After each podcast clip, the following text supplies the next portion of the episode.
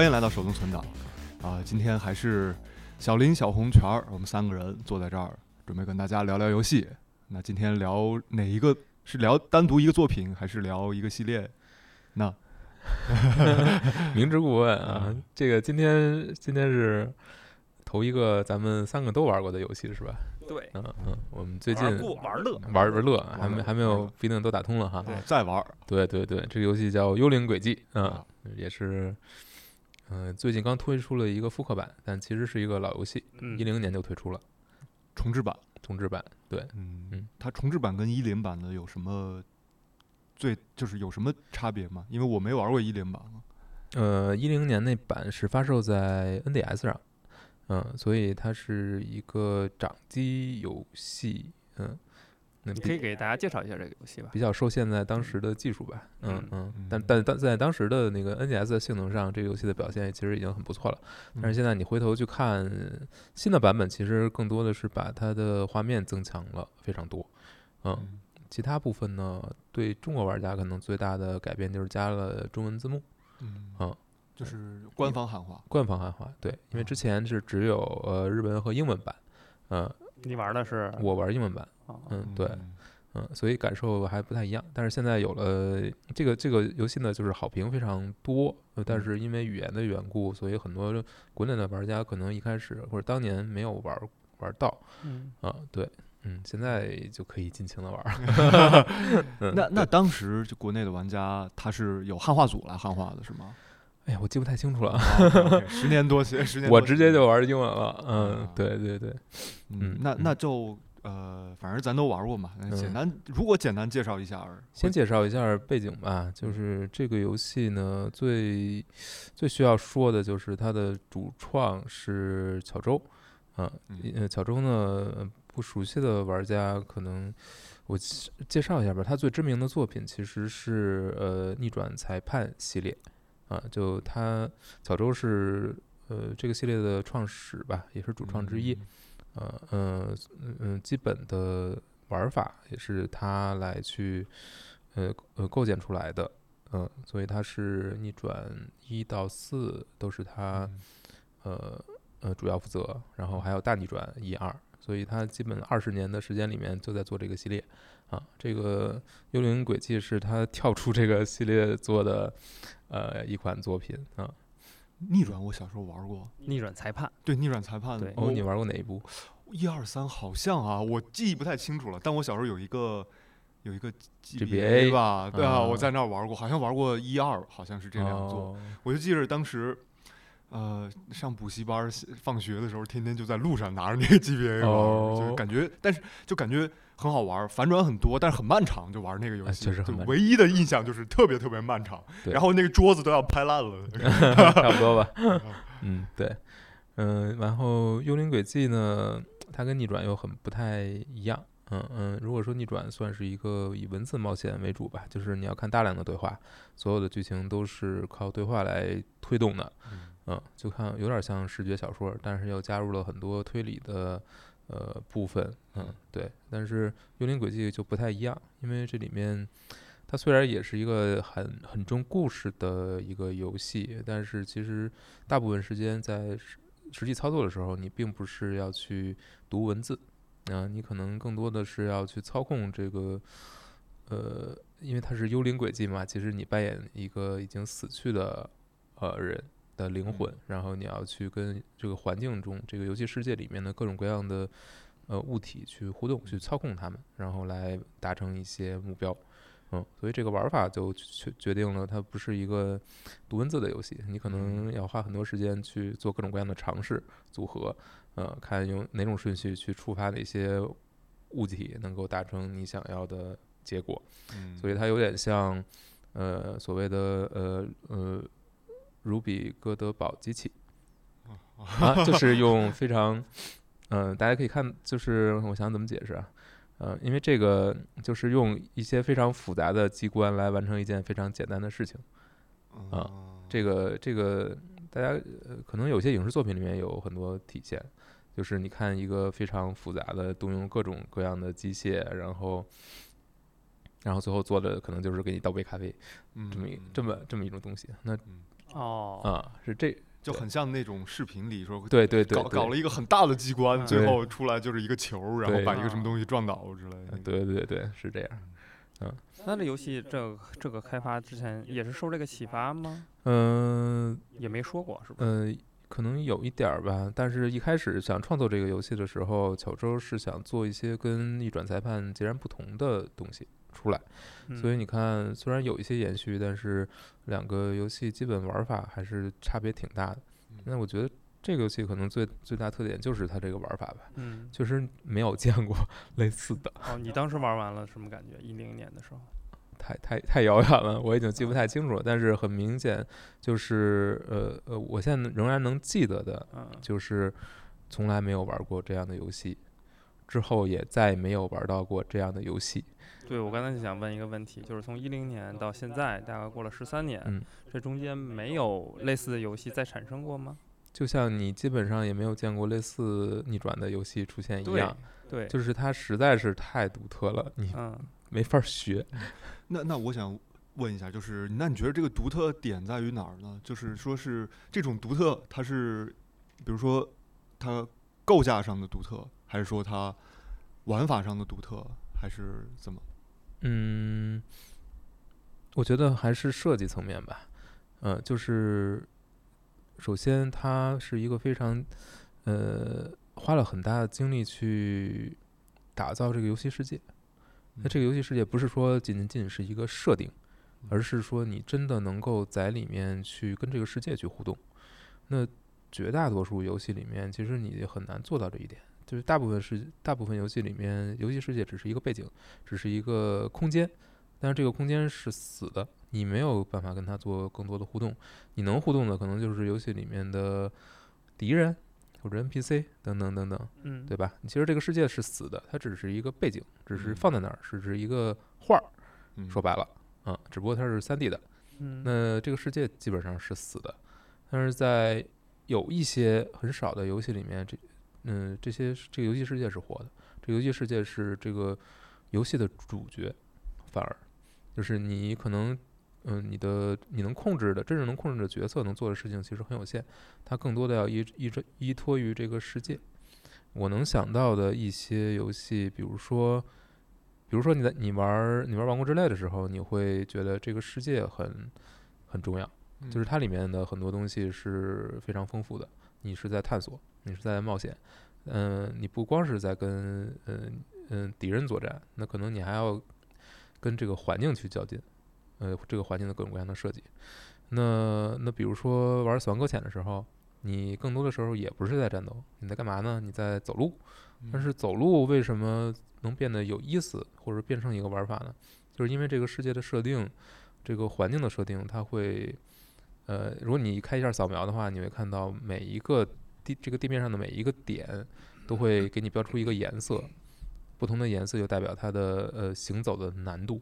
它会对你的平衡产生的影响，会对你的这个整个能不能顺利的通过产生的影响。那这个世界它是有设定的，它不是仅仅的一个背景。那对于《幽灵轨迹》也是这样，就是这个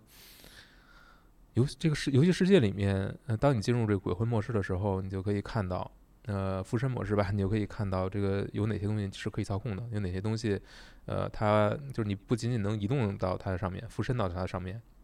你还可以去做各种各样的动作。然后，嗯，要如何通过一系列的动作、一系列的控制来达成你想要的这个目标，就是你你需要首先尝试，你要去看到这个每一个东西都能干什么，这个环境里的所有这些东西，然后呢，再去想出一个解决办法，能实现你的目标，而且这个往往不是特别明显的，嗯。因为有时候呃很多动作会达成一些你意想不到的结果，你只有尝试之后，你才可能才可能想出一个特别可能很奇葩的解法。那这个过程其实我觉得跟王玩王国之类的体验很像，它这个它这个解法是唯一的吗？还是呃，有一些不是唯一的，哦呃，大部分是唯一的。嗯嗯对。而它它有一些，反正我玩的时候比较崩溃，就是有一些那种，就你明就是你玩到这儿，然后它就是一个错误的机关，然后错了就得重来，所以真的很崩溃。还好它有一个提示，对对对，他还嗯做了一些嗯，它是它的提示，我觉得做的挺好，就是说嗯你可以，你你要不看也没有关系，它是一个个可选项。如果你就是卡在这儿了，它会给你呃你读那个提示之后，你大致就能有一个呃方向。嗯嗯，就是我会卡一会儿，然后忽然发现蹦出个提示来，我就觉得哎呀，太太这个其实挺有意思的，就是他们在做游戏做这个游戏，对他们做制作的时候最大的一个挑战其实是平衡性。所谓的平衡性就是难度，嗯，就是到底是什么样的难度是刚刚好，什么样的难度是太简单。他们又不想把这个游戏做的太容易，因为毕竟是一个解密游戏嘛，你也要需要有一定的难度，你要你要卡人一下，但是你又不能卡人把人卡卡太多。所以当时他们是找了他们公司里面一个玩游戏最最不行的人，啊，然后，然后对，这个故事好像在哪儿听说过，也是之前好像听，嗯也是听你说过有有也是什么类似的是吧？对对类似的，嗯反正就是这个游戏公司设计对对对，有过，嗯，面向大众的游戏，好像都会找一个不太愿意、不太玩，但是他是找了他们公司的一个制作人，这个制作人是他们那儿公认玩 游戏玩儿最差的。然后后呢，为了避免别人给他提示，还把他关在一个小屋里边儿。啊，然后好像关了有一次是关了俩小时，这个这家伙始始终过不来，然后崩溃了。嗯 这个时候他们就会把难度稍微调低一点儿。啊，嗯嗯盲测，嗯嗯，就是在在他卡关的时候给他来一个提示，嗯，对，很好，是挺好。嗯，就这个游戏它。呃，如果还是要给它找一个类型，它应该还算是个冒险冒险游戏。呃，挺其实挺难定义的，就像刚才说的，其实嗯，它有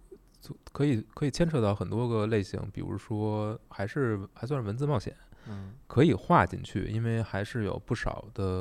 呃剧情的，嗯。呃也还是剧情推动的一个游戏，呃，但更多的我觉得应该是解谜吧，嗯。啊，确实就是一个解谜游戏，呃，有各种各样的谜题，你基本上每一章都在解若干个谜题。嗯。嗯，有一个大目标，然后如何实现这个大目标，你可能要有呃一些步骤去完成。嗯。嗯，所以它还挺依赖这个主创啊，就是我看是小小周先生哈，对对对，就他挺依赖他的这个就编剧水平了。基本完全就靠这个。哦，就就要要写这种悬疑的什么，因为啊，插播一下，小林是那个学编剧出身的，所以嗯哎，当我看到这个这个游戏的时候，我觉得真的要动还挺多脑子啊，就、嗯而且就如果如果说从这个写剧本的视角来看这个游戏啊，其实很明显有一个有一个点就是。呃，它就很像在写一个舞台剧一样，就对对对，对，尤其是像这个游戏，呃，这算剧透吗？就是 它整没事儿，个的你都没有通关，你剧透别人呢，你还 它整个世界观，呃，应该是这个就一一一小段时间之内嘛，这明显就是一个 早期戏剧的写作理念。嗯啊，这个在我们这个领域里哈、叫三一律啊，这当然有点掉书袋了。但就是说，同一时间、同一地点、同一个事儿，然后把这个事儿写出来，就是早期戏剧的一个一个写法。所以我当时一看这个游戏，那前面给的什么剧情提示啊，什么东西的，我就发现，哎，这真的好像还挺像个舞台剧这种 这种，通篇其实都，因为它整个这个故事发生在一夜，嗯就是一个晚上，到直接好了，可以了，可以了，我还没通关。不是，这是这是宣发里面都有的，哦，那你就那可以，那 就是在一夜之内的，所以它是时间上是有一个限定的。嗯。哦，嗯。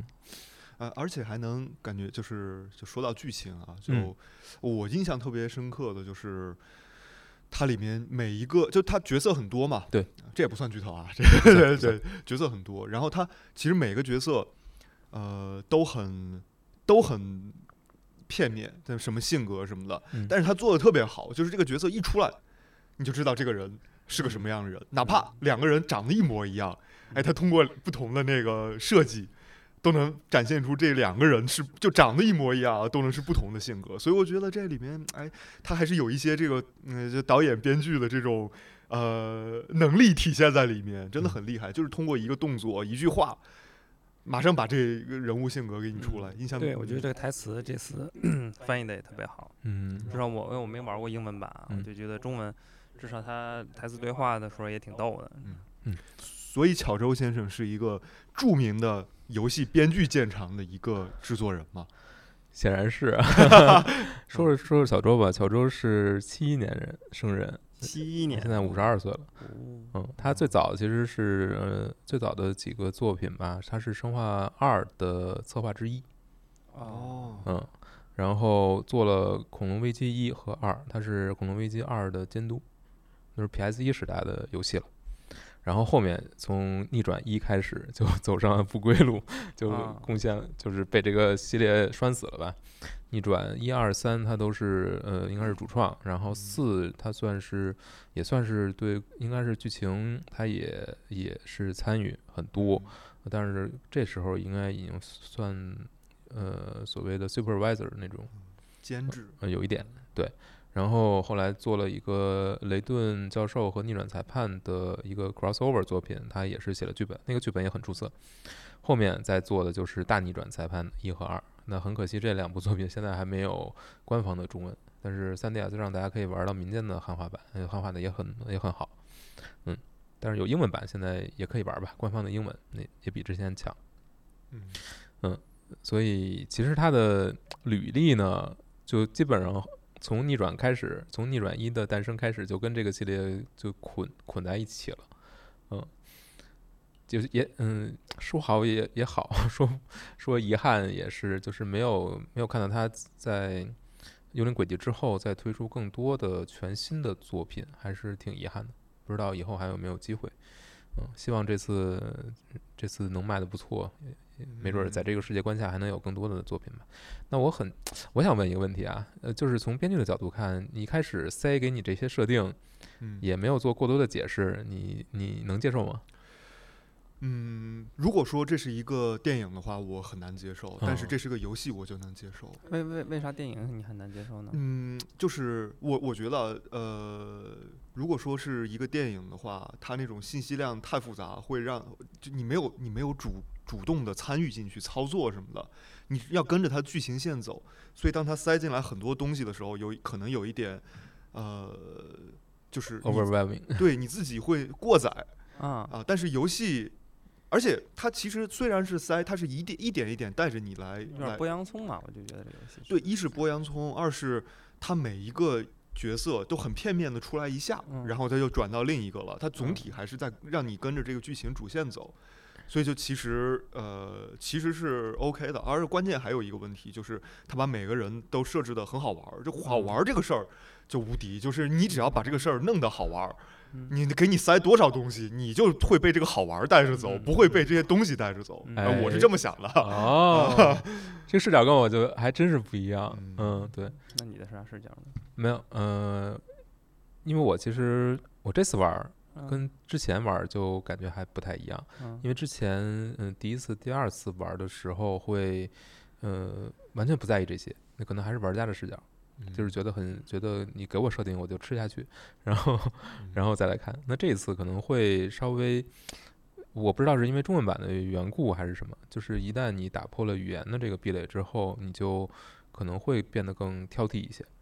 嗯，所以一开始当他塞直接塞到这么多设定，比如说四分钟，比如说等等等等，嗯，还是让我觉得少一些铺垫的。嗯，对，但是呢，玩到后面就因为他把所有东西都解释清楚了嘛，所以相对来说解释清楚了，所以你又会觉得其实还好。我我玩的时候就觉得这就是一小说啊，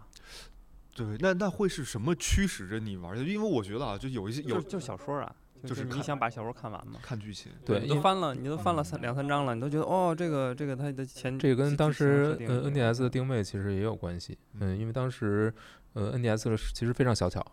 嗯，很多人其实是在通勤的时候玩的，嗯，所以他们做这个这种冒险游戏的时候，其实它的体验和读一个小说没有特别大的区别，它的那个嗯那个状态和你在上面花费的精力嗯其实都是很相近的。对，它嗯就是一个更可以让你参与的一个小说，可能是小说游戏。对，所以所以在我看来就是小说游戏。从这个角度你你去看的话，那就是现在你读小说和玩游戏之间来选，其实它有一个向它有一个向下 兼容的一个状态，嗯就是一某一些小说嗯，其实已经可以被游戏这种方式去取代了。啊对啊，侦探小说啊，啊，对这种就是啊可能就啊是一次性消费的。是啊，还有那种那个你们恋爱小说是呃，吧？对，其实啊它在某种意义上都可以被被取代了，啊，可能被会被文字的冒险游戏来去取代了。因为它的呈现方式啊什么的会更会更丰富一些。哦，哎嗯，那你让呃刚才还说那个恋爱游戏，让我想起了那个那个那个什么呃，就是恋爱的那个咱小时候玩的那个。你能说出来，估计就只有《心跳回忆》这一个。对，那个算是那心跳回忆，那个算是 算文字冒险吗，算是文字冒险吗？算文字冒险吗。但是咱应该哦算恋爱，更多的是恋爱游戏。嗯，啊，那但是他哦，对他也是选择各种的那个对话嘛。对，因为为什么说恋爱游戏哈、就是曾经啊，我有有一阵儿想，就是当时还写剧本的时候，就后来就没什么活儿嘛，然后就准备去找找游戏的活儿。真的，就当时差点就去干游戏编剧，找的什么啊都是那种手游的活儿，能来找的需要编剧的全是恋爱系的那种 游戏，就是手游，而且是面向国外市场的。就当时哦真的找过这些，呃，也也有也有跟人谈的什么的，就就后来我发现啊，这个到到不知道现在如何，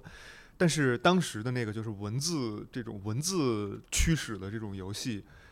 呃，可能在现在这个节点，就是现在这个时间。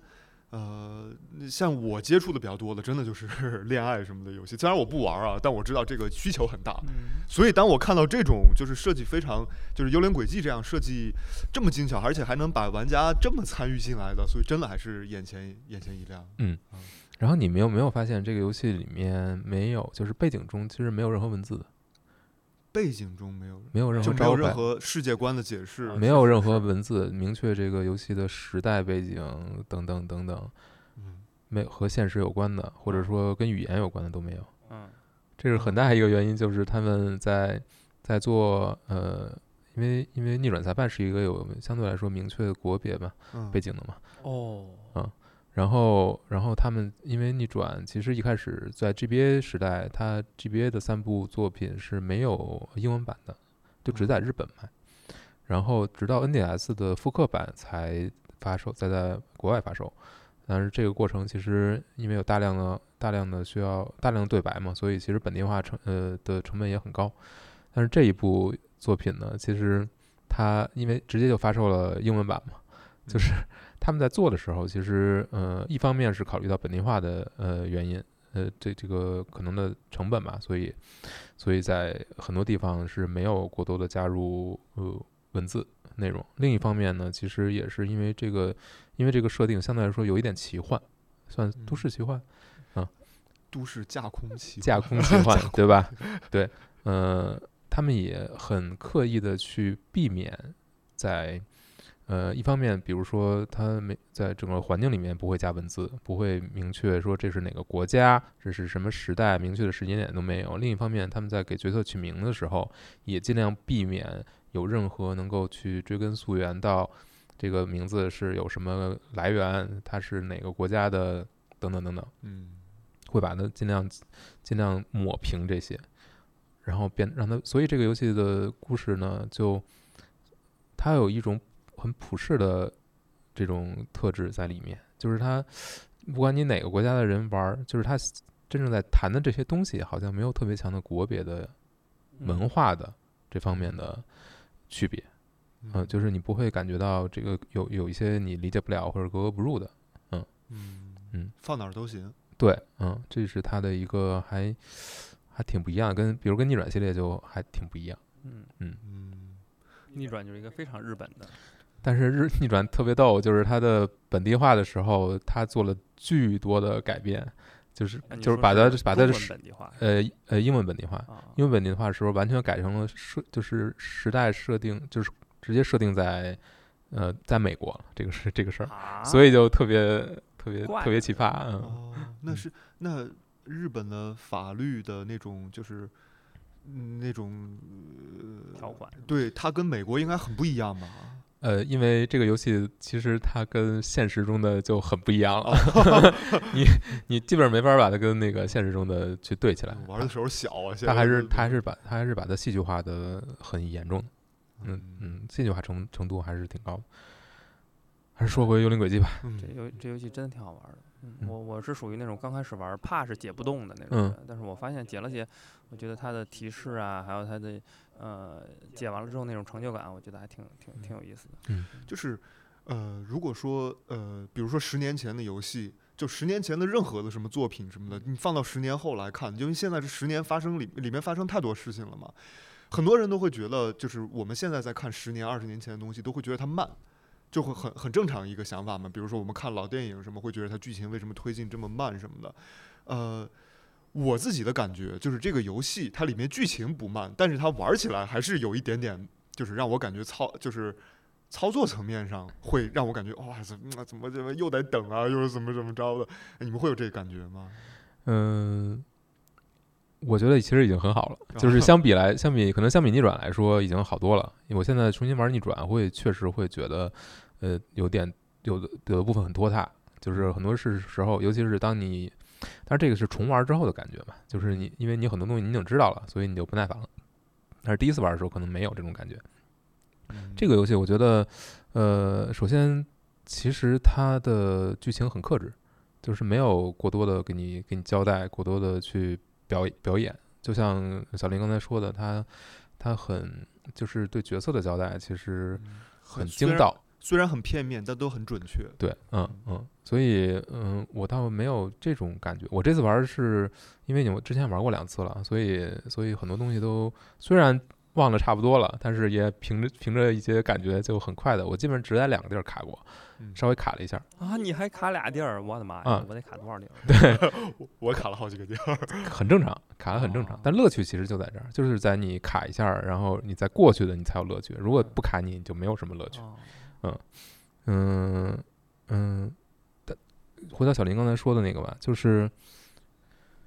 我觉得之所以我们现在看过去的东西会觉得慢，就是因为我们现在。过了十年，那这十年之间，你其实已经熟悉了很多东西，就是很多东西已经你已经成你的默认选项了，就是你觉得默认标准就是就是已经很熟悉了。当你然后当你回去再去看那些，把它当成一个新鲜事儿去表达、去去去描绘的时候，你就会觉得很拖沓。嗯，但是这个游戏还不太一样。嗯。我会觉得，因因为它操控的部分还是给的很多的，嗯嗯，它没有不像逆转那样有你有特特别多的剧情要去看，要去，它完全是靠文字来去驱动的，所以我我觉得还行，我没有特别强的那种拖沓的感觉，嗯嗯，乔乔哥觉得呢？就是你会觉得我还没拖，没没通关玩的这个现在哦，那我倒没有觉得慢。嗯，但我就没，因为我觉得挺新鲜的这个玩法，然后还有这个游戏整个，它节奏其实还不慢，它觉得挺快的，因为它解一个小的一章，然后大概需要花十分钟二十分钟，那差不多，那前面嘛，差不多前面大概十二十分钟，然后解基本上解完一张，我可能会歇会儿，嗯，嗯，然后然后再再再解一张，再歇会儿，它这个节奏我觉得控制的还还蛮不错的，对，然后这个游戏可能在我看来，在我这边看来，可能是算最怕剧透的一种游戏，嗯。就以前我玩什么游戏，红跟我剧透我都无所谓，你就说呗，对吧？那大大概率也就是，呃，也就是无非就是，就是正义战胜邪恶啊这种，你剧透都都都都大差不差。但是这个游戏我怕剧透的话，它就像读小说，你如果把小说的结局告诉你的话，就就就不太好嘛。对，嗯，但这个也是它它的一个很很吃亏的地方。就是因为它的很大的一部分魅力就在于它的故事，故事非常精彩，然后很多你想不到的反转和真相，但是这个东西又没法去跟别人说，因为你这是直接破坏别人体验的，对，所以你很难安利。对，所以我们在努力的安利大家去尝试一个很难安利的东西。对，一个就不能告诉你剧情，对，只能告诉你一些玩法，所以只能只能去从玩法层面再多讲一些呗。那你觉得什么类型的人或者是玩家一定要去尝试这个游戏？就比如说，嗯啊，那那我这这这话都是我都是废话，你知道吗？我就觉得应该每个人每个玩家都会尝去尝试一下这种游戏。我觉得他他很多人可能也没玩过逆转，对吧？嗯，对，逆转也就是他他他觉得这个游戏。不过逆转的受众其实真正玩过逆转的人可能比你想象的要多，是吧？对，可能比你想象。像我都玩过，嗯，因为他他这种游戏反而是非常对很多玩家非常友好的，他没有操作门槛。它没有动作门槛，没有动作就是考验你的反应啊等等这些的，所以反而有很多人是他对游戏的畏惧就来自于操控这部分，因为那确实是一个实在实打实的门槛。但是当你把那个东西去掉，就为什么文字冒险游戏和所谓的恋爱游戏还有乙女游戏会有很大一部分受众，就是他把游戏最让人令人望而却步的那一部分其实跑掉了。嗯，然后，呃，所以你其实只要就像读小说一样，你能读小说，你就能玩这游戏。哎呀，我现在特别想玩一个恋爱冒险恋爱游戏，说的我特现在特别想玩一个恋爱游戏。啊，我我接着说说一点，嗯，我看到的资料其实跟你刚才说的这个角色塑造是有关系的。你说它很片面，但是很很惹人眼，就是准确，很准确吧？嗯，这个其实是从逆转系列开始就有的。嗯，这个那个系列里面你应该也玩过，有一些印象。其实它的很多小角色非常活灵活现。嗯，可能就是通过一两句对话什么的，就能把这个角色完全塑造出来。那这一次这个作品，我看到一些很有意思的做法啊，就是你看这个游戏玩的时候，你你你觉得它的角色是三 D 的还是二 D 的？哎，我哎呦，这个这个我还觉得很有意思啊。我觉得它好像是个像素化的一个东西啊，而且又是一个平面平面能看过去的那种透视。对，但是他人物那种动作又。很流畅，就很奇怪那个感觉，就好像好好像一个二点五 D 的人物在一个二 D 的空间里面。对，所以所以这个就回到他们这这个制作方式了。他们是先把角色的高清模型做出来，把所有的动作，呃，所有的动作都用三 D 来去做做出来，然后再把三 D 做出来的效果转成二 D 放到游戏里。所以游戏里面你看到的好像是三 D 的，其实是二 D，其实是其实是二 D 像素。但是呢，这个二 D 像素又是从三 D 做转过来的，所以它达成了一种这种又是很精细，但是又有那种非常细节的，只有三 D 才能做出来的动作。这是这次复刻版这么做的，还是说之之前就是这么做的？所以，因为最开始做的时候是用非常高清的三 D 模型来做的，所以他们才能很顺利的把把它转成现在的高清版本，因为当时的素材都有。哦，好酷啊！这个这个对，而且他们说的这些动作，应该我看百分之呃呃看采访的话，百分之九十都是手工做的，没有用动作捕捉，因为当时可能一零年那个时候动作捕捉还没有那么那么普及。那这个呃，所以你看它基本上一个手工活，就是所有的这种角色的的姿态，就是他，而且你看里面的很多，包括跳舞什么什么动作。不像是人做出来的，它有一种很浓的这种卡通的那种、那种、那种感觉，就是因为它不是人做的，它是它它不是人人去摆出来的那个动作，它就是动画师一一帧一帧抠出来的动作。它有一些那种呃人物那种动作的细节，就有的时候你看他踢一下脚尖儿什么的，就很像是看那种卡通。迪士尼啊，或者是或者是后期现在再精细一点那种卡通里面给人物设计那种花活，就就感觉这里边很多。对，而且我觉得，呃，就是有的时候用这种花活啊，就又回到我这个 职业病了。就花活，就你踢一下脚尖儿，有的时候比你说十句台词儿，对，都有用。对，他的角色塑造很依赖于肢体肢体动作，这个跟他的就整个游戏的。整个游戏的设计理念也也很像，就是它依赖于视觉呈现，依赖于你跟环境的互动。他的角色也依赖于视觉，更多的不是靠他的口头表达。口头表达其实没有那么多，口头表达就是用来推进剧情，就是来交代一些必须交代的东西。但是其实你看，他对于角色之间的那种呃对话什么的嘛，其实其实很很克制。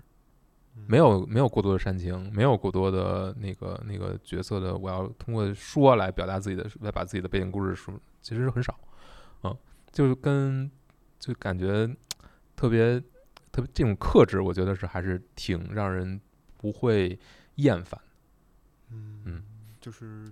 能就是水平越高，越要往下精简，嗯，不是往上加东西，对，这个我觉得是他做的最好的一点，就是永远不会让你觉得呃。你怎么还在说没完没了？那他是不是吸取了一些逆转系列里面的？呃，不，逆转我也还其实也还好。但是你看，不是乔周做的逆转啊，五和六就明显的会让人觉得废话比较多，就是填充你剧本里填充的东内容很多，但是其实是没有必要的。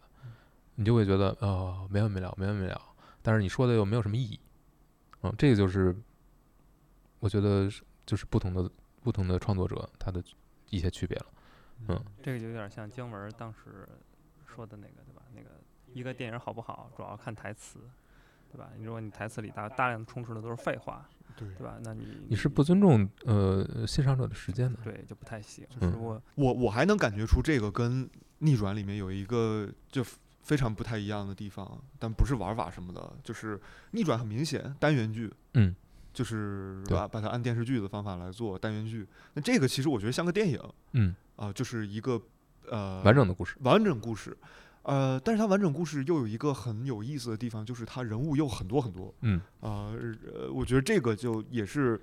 就就感觉好像是不是就是巧周他是故意要做一个跟逆转非常不一样的一个东西。对他自己明确说过，哦，是吗？就是要做一个跟逆转，呃，就是完全不一样的，因为他要挑挑战新东西嘛。他做当这个剧开始开发的时候，他已经做完了逆转一二三，嗯，所以基本上逆转算是告一段落。他这时候就想尝试一些新的东西嘛，所以才做了这个。在做这个的时候，最开始的初衷就是要跟逆转很不一样，他才有做的意义，要不然他就还继续做逆转就好了。嗯所以你能看到很多地方都是跟逆转是相，就是有很大不一样。哦，我看了一些资料，就是说他做完一二三，在做四的时候好像被踢出去了。嗯 嗯，还是说还是说四没带他玩儿？没有，他他应该是参与了很多角色的设定吧，但是呃，四参与的程度应该还是挺高的。是吗？对。反正他好像感觉就是说，然后人直接就转，有一个另一个组在做逆转，可能同步在做，呃，不是同步在做那个幽灵轨迹嘛，然后他就去主要去做幽灵轨迹，他是主要是在做幽灵轨迹的，是吗？嗯，对嗯，四肯定是参与了，嗯，嗯，而且很多设定你能还是能感觉到有他的呃输入的，嗯。嗯，所以哦。对，但是到五和六就很多地方就呃没有什么实质的变化，就是在走老路了。所以我一定要去玩一二三，逆转一二三。对，嗯嗯，四里的程步堂也是主角儿，也是挺挺挺有意思的。对，嗯如果大家没有玩过幽灵，呃，不是没有玩过逆转裁判的话，嗯，iOS 就是那个好像手机里就有一二三，直接去买就可以了。对，但是手机里我不确定有没有中文。有中文，有中文是吧？对，但是您得嗯去美服去下，嗯好像那个咱国服没有，嗯去美服去下一个一嗯二三，还挺便宜的，十二十块钱吧，我记得哦好像是。嗯，嗯是二十块钱吗？我也忘了，二十美元啊。这差的可大了。啊对啊，我有点忘了，反正不贵。对，呃，我感觉巧周应该是一个那种，我我我觉得巧周啊，很就是让我也感觉很有意思一个点，因为我也很就是很很呃很恰巧，就是逆转跟这个这个都玩过幽灵轨迹都玩过。我总结一下我我自己对他的感觉，就是他感觉像是一个呃呃，就是很匠气很重的一个，这不这不是贬义词啊，就是他这个这个反而很难，就很像一个那种呃自己很就非常非常努力，然后会会做很多挑战，然后再一点一点把这个挑战给全都呃攻攻克，实现、嗯攻克、填满，呃，这种嗯。这种这种人，他里面，呃，它确实这个游戏很好玩，但是你你你，但是你其实很难看见，呃，就比如说那种神来之笔，感觉每一个东西都是他自己的逻辑嗯啊、一点一点推出来的。就是嗯我我写这么一个一个脚本，然后啊、我要做这么一件事儿，然后这一件事儿能带给玩家怎样的感觉，我就把这个感觉无限的放大，然后就我感觉他就好像是一个这种工程师一样，就一直在这儿研究怎么跟玩家来做这个做这种游戏，嗯，而不是那种就比如一个游戏里，我现在一时举不出这种很恰当的例子。就一个游戏里，我发现了一个神来之笔，哇，这太棒了！但是其他地方就很有有一点崩坏那种那种那种。哦啊嗯啊等你打完了，等你通关了，咱们再来聊。啊，就打打完通关就崩坏啦。不是啊，你你你就再去想，你再去哦感受一下，可能会不一样。啊，嗯，对我还看大哥好像呃在做游戏的时候还特能喝，啊，是吗？对，就是那个资料里显示说他在做游戏的时候，呃，写剧本写不出来的时候就喝酒，工作时间喝酒。但是特有意思就是当他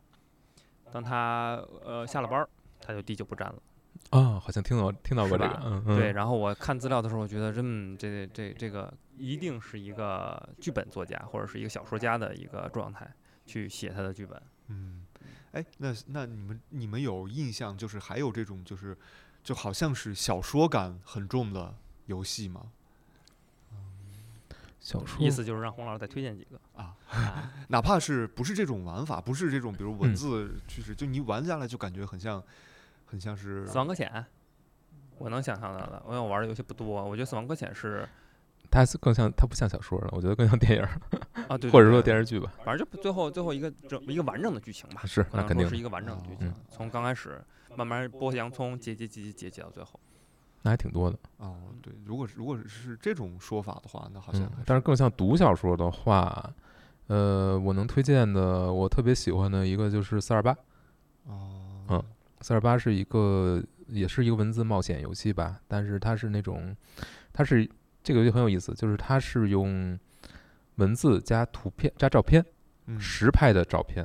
所有照片都是实拍的，然后来推动的，就是它是，嗯、你可能在这个游戏里里面有若干条线，然后彼此之间会跳来，你可以跳来跳去，然后然后每一条线都有一个主角，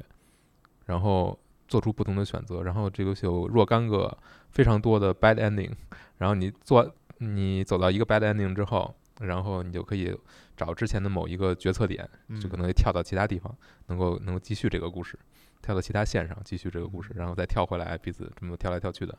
嗯。很有意思。它中文叫呃，中文有中文吗？叫四二八。四二八，四二八，对，四啊二八就是数字。啊，对，就是就是数字，对，嗯，Steam 也有，Switch Switch 没有，Steam 应该有哦。，Switch 我不知道，记不清楚，好像可能有，你可以找一找，嗯，哎，我我之前玩过一个，我觉得有一点点让我感觉好像有点像这嗯。个，呃，叫那个 This War of Mine，这是我的战争。那个更多算模拟吧，呃，就是我看到这种二 D 啊，然后它也是分分的很明显，就嗯是有剧情的，有或者是经营的，一个一个经营一个操作，白天经营晚上操作，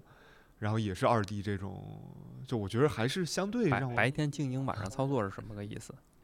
没玩过。就是晚上晚上有一些动作部分嘛，对就晚上出去拿物资，白天拿这些物资来经营，呃，来把那个就是它啊就这是我的战争，嗯，它它那啊个游戏哎需要展开说吗？算了，不展开说了可以啊，可以啊，这不就推荐游戏吗。啊，就就是你推荐完了，我想玩儿，我觉得挺好。嗯，那那嗯简单一说啊，就嗯是反打正打丧尸吗？这个是？不是，它是一个那个生存类，对，它是在一个战争背景之下的一帮哦平民嗯，在一个避难所里的生存故事。嗯哦这白天他们就生存，然后在里面做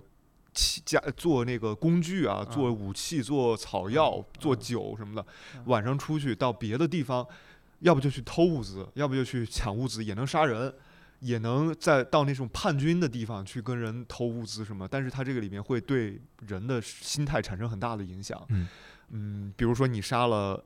平民，你自己这个人就会变得越来越恶。如果你去在跟叛军对峙，你这个人就会变得好像一个战士一样。他哦，大概经营四十多天，就是四十个白天黑夜，然后这个战争结束之后，然后来清算你这个人在这个四十多天里发生了什么事儿什么的。嗯，啊，这个是我大学的时候在课堂上打了好几遍的游戏。在课堂上，好的，这林老师不是在课堂上玩非法，就是在课堂上打这个啊。嗯，嗯，呃，那关于这个《幽灵轨迹》啊，那还呃，我们现在来看它这个销量的话，那它是不是还是证明了它就是一款比较小众的游戏呢？当年反正是你想一直一直也没有推出续作嘛，嗯，然后相对来说还是只靠口耳相传很难，嗯，很难一下就大火起来。具体的原因其实也说不太清楚，呃，有一部分可能就是因为它不好不好宣发，不好描述，你很难很难在不剧透的情况之下对别人去安利这个游戏，你可能只能说一些这个游戏的一些设定，但是这些设定呢，其实是有一点，就像小林刚才说的，一开始他给你把这些设定强塞给你，你如果你真的上手玩了，你会觉得啊还挺有意思的。嗯，但如果你没有上手玩，你只是听说了这些设定，比如说能够你能够回到死前四分钟去改变这个人的命运，通过操纵什么物体，你只是听说的话，你是没有什么直接感受，你会觉得这个好像听着挺还挺奇怪，呃，有点有点呃呃，好像很新鲜，但是又是一个很嗯很奇怪的设定，不会对它就不会很引起你很强的想要去玩儿的这个欲望。所以为什么这次它也推出了试玩版呢？就是让你先能够尝试一下啊，玩前两章，先感受一下这个游戏到底是一个什么样子。嗯，但它确实是很难去跟别人去介绍，你可能只能自己真正体验之后，你才知道它乐趣在哪儿。嗯，你看到你的某一些很小的行为能够产生很意料不到的结果的时候，这个游戏的乐趣才开始在你面前展开。而且，它很大的一部分乐趣其实是在剧情，是在抽丝剥茧的去了解这些角色背后的故事，他们到底为什么能够聚在一起，等等。但这个东西就完全没法去跟别人说了，你说就是破坏别人的游戏体验。就是就是去就是讨打，对，所以你又不能说，然后呢，但是它又确实好，所以你就很别扭。就是到底怎么能够把这个游戏介绍给别人呢？让他知道这个游戏非常非常好呢？但这个这个非常非常好呢，这个感受只有你真正通关之后，你才能得出来，你自己去得出来。我来找一个，我是怎么被安利的？洪老师，你可以继续说。对，所以呃，就只能靠口耳相传，但是在。嗯，口耳相传又是有一定的限制，就是你可能只有你真正相信一个人的一个人的游戏的口味，或者说呃相信他给是凭良心说的，而不是一个水军，对吧？呃，你才可能去去接受，所以他很尴尬，就是这个游戏不太好去去去推给别人，很难。对，然后我这边我。打开我的手机，我找着了当时我是怎么被安利这个游戏的。我安利这个游戏并不是洪老师给我安利的，因为我安利游戏是我刷朋友圈的时候，A 九 VG 的张卓老师说，他说《幽灵轨迹》白金了，明天正式发售，没玩过的朋友一定要去玩，玩过的请再来一遍，这是我最想失去记忆重玩一遍排行榜第一名的游戏。我就看完这个游戏，我说张老师这游戏这么好玩啊！张老师你赶紧玩啊！然后我就买了一个。就是对一个人的口味的信任。对，然后对，然后我我这也是改变了我对可能我对卡普康不一样的认识，因为我在我印象中卡普康就是全街霸嘛。对，然后然后嗯，难道不是生化吗？对，然后就对对，生化难道不是怪猎吗？多着呢。是啊，就是说，在我印象中，他就是做这种游戏的。然后动作天尊。对，然后他做这个游戏，当我玩的时候，我会发觉。哦，有其他的游戏厂商可能没出过这样的游戏，然后也就是小周在卡普康，然后卡普康给他做了，然后然后为什么宣发不好？可能就是宣发经费的问题，我还觉得就是没有什么宣发经费，对吧？其他都是大所谓的大组。首先呢，做这做这种游戏的还挺多的，但是这类游戏的做这类游戏的还挺多的，就这类游戏其实不少，文字冒险的，但是大厂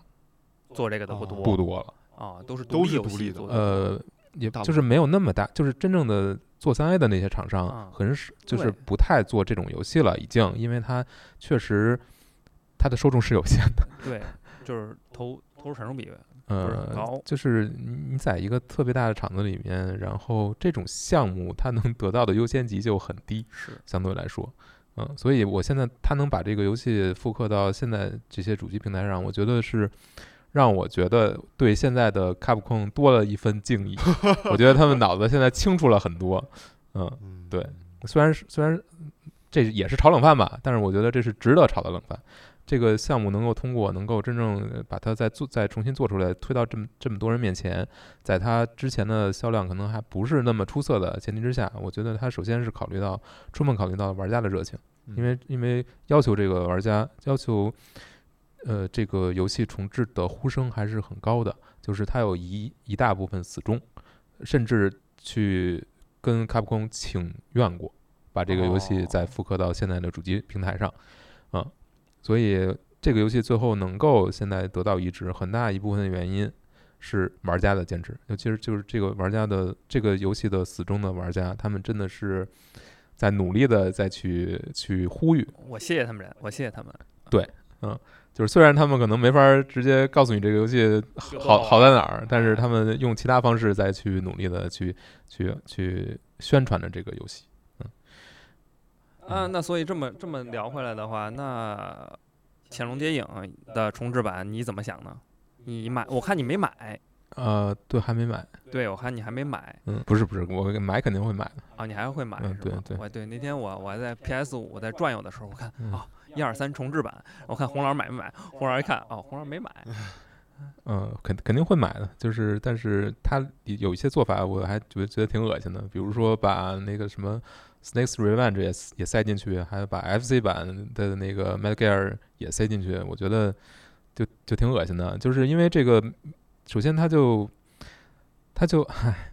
它就不是小岛的作品，然后其哦实也没有放到官方的时间线里面，然后你现在虽然它是官方作品吧，但是你把它硬塞进去就，反正有点奇怪，反正有点奇怪。但是买肯定还是会买的吧，肯定还是还是会玩的，能在现在平台上玩到，嗯嗯、能重置还是一件好事儿。是吧？对嗯那我们有没有可能未来会看到更多的这种就是经典的，可能之前没有这么好销量表现的经典的，但是呃但是又有很多玩家喜欢的小众游戏，未来会越来越呃出一些复刻。我觉得复刻版游戏的这个这个潮流或者这个趋势不会停下来的，嗯，因为它毕竟相对于一个原创新作，还是相对成本会低一些。呃，即便是嗯，就是可能这复刻又分两种吧，可能第一种是完全重置了那种，这个把就是你像最近出的，其实很多重置版游戏都是挺成功的，比如说《生化四》的重置，比如说呃嗯、死亡空间》的重置，再包括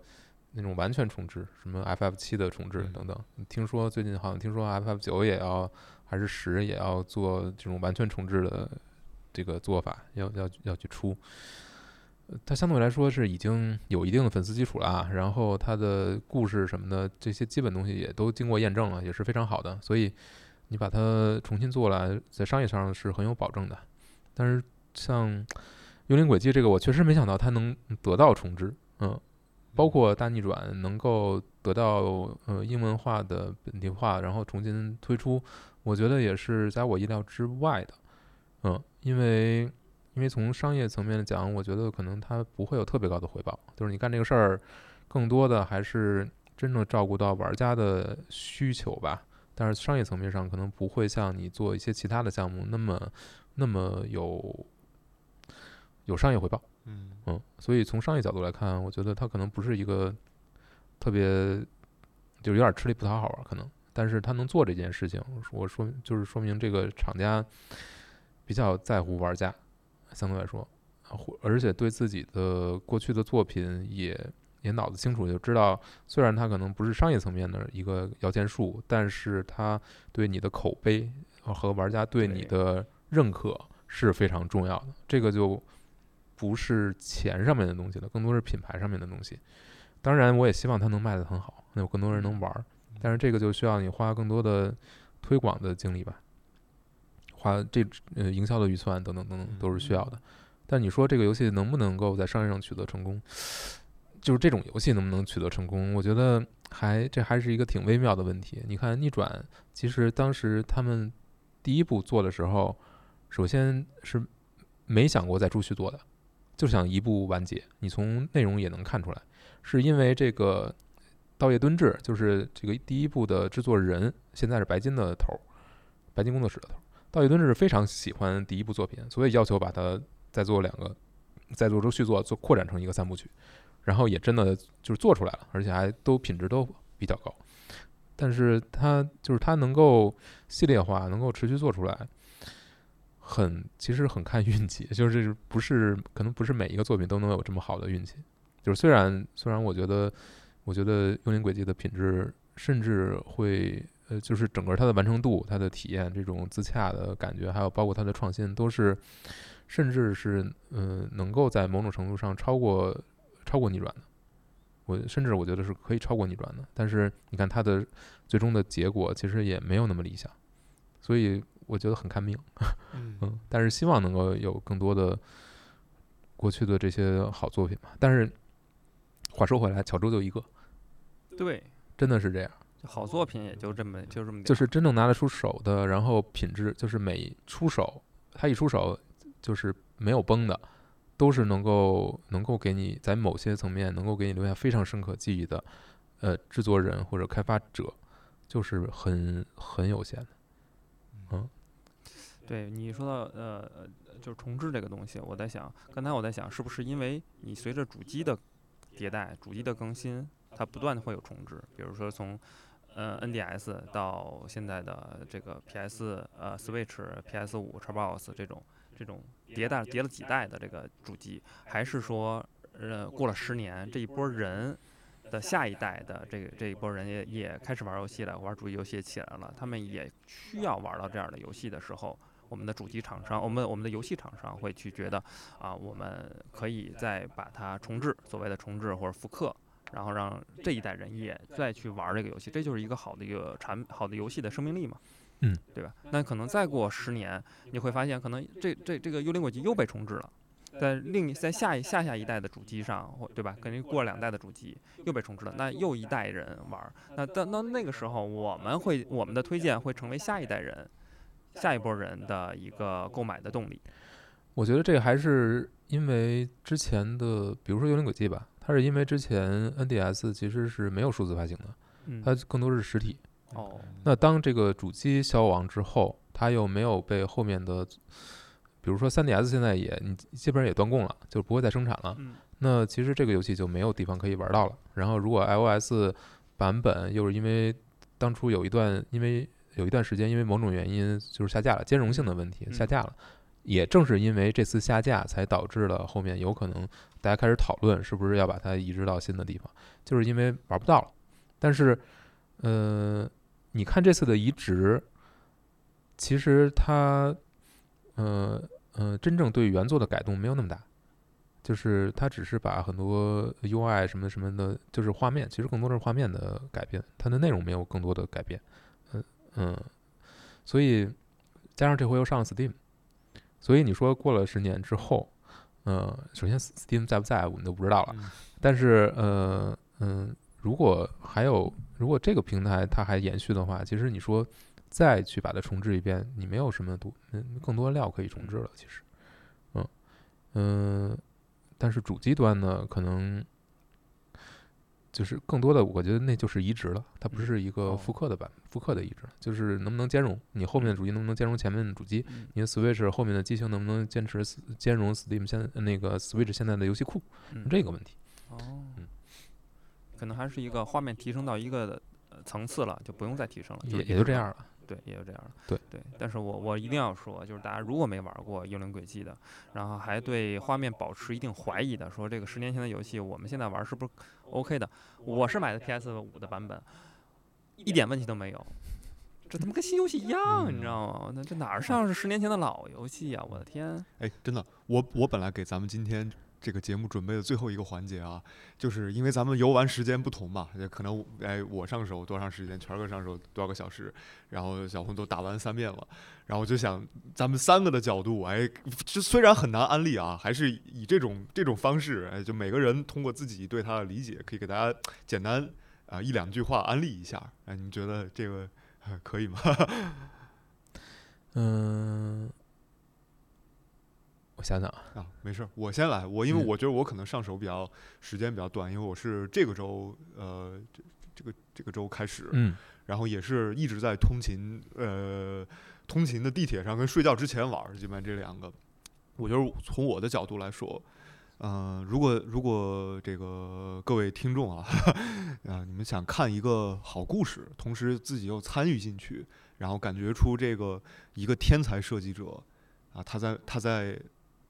每个地方所花的这个心血，你玩这个游戏真的是可以感受到。而我我自己的感觉啊，这个这个是就是接触一个天才，用一个作品来接触啊，我是这么想的。嗯，啊，我就一句话，就是二百块钱买不了吃亏，买不了上当，你二百块钱能干啥？是吧？嗯嗯，我想我想说的就是，如果你想找一个嗯，想获得一种特别独家的体验。嗯，然后又是怎么说呢？就是我觉得《幽灵轨迹》它最大的跟其他游戏最大的不同，就是它这种玩法和它故事之间的这种结合是特别特别的契合的，就是嗯，然后又是怎么说呢？独只此一家吧。到现在其实我也没有看到类似的作品出现，嗯，所以为什么这个作品会让很多人念念不忘，也是这个原因，就是这个体验是独一份儿的，你在其他作品里面绝对找不到类似的，嗯，但是它又跟单纯的去看一个故事、去看一个电影、读一个小说又非常不一样，因为你可以参与其中，呃，所以我觉得如果你想寻找一种很独特的体验。然后，尤其如果你也你也嗯对，就是不希望嗯，或者是怎么说呢？嗯，如果你对传统游戏不是那么感冒，就是你会觉得它的操控很费劲，你要学习的东西太多或者门槛很高的话，其实这个游戏是非常适合你的。就是如果你想要去，呃，即便就是你不是一个玩家，你只是想呃看一个好故事，或者说。嗯，获得一段很很很独特的体验的话，你可以尝试这个游戏。嗯，对，如果你是老呃玩一些，就每天玩一些三 A 大作，嗯，玩一些非常刺激的类游戏的话，其实这款游戏也可以帮你。嗯，对。而且这个游戏有嗯，很有一点，还有一点就是它，你第一次玩和第二次玩的时候感受会不太一样。当你真正知道这个故事的真相之后，再从头去玩这个游戏的时候，你会发现处处都有伏笔，处处都很多台词都是有新的含义冒出来，就是它是可以多次玩的。你第二次玩的时候，你的感受跟第一次是完全不一样的。嗯，